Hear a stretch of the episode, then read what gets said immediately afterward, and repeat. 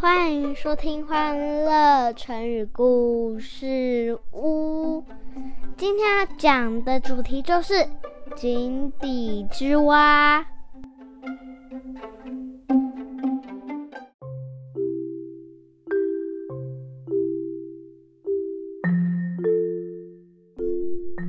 来来来，妈咪要开始说故事喽。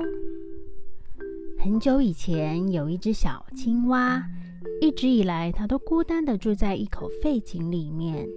有一天，一只迷路的海龟出现在井口，小青蛙看到海龟，开心极了。它已经好久都没有跟别人讲话。它对海龟说：“你好，海龟，你看这口井是我的家哦，我住在这。”每天都可以在井里跳来跳去，非常自由自在。呃，那些螃蟹、虾子生活哪里比得上我啊？我可是这口井的主人。怎么样，小海龟，你羡慕我的生活吧？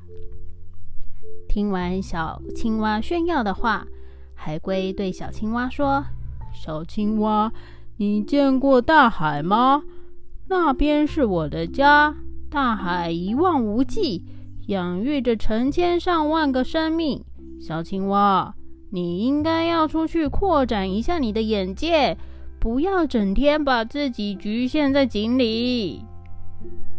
小青蛙听了海龟的话，才发现自己是如此的渺小，下定决心要跟海龟一起出去看看这广阔的世界。小朋友，井底之蛙就是用来比喻一个人见识浅薄、自以为是。那蕾蕾，你可以帮我们用井底之蛙造句吗？嗯，我想想，我们应该出去走走，好增广见闻，免得成为井底之蛙。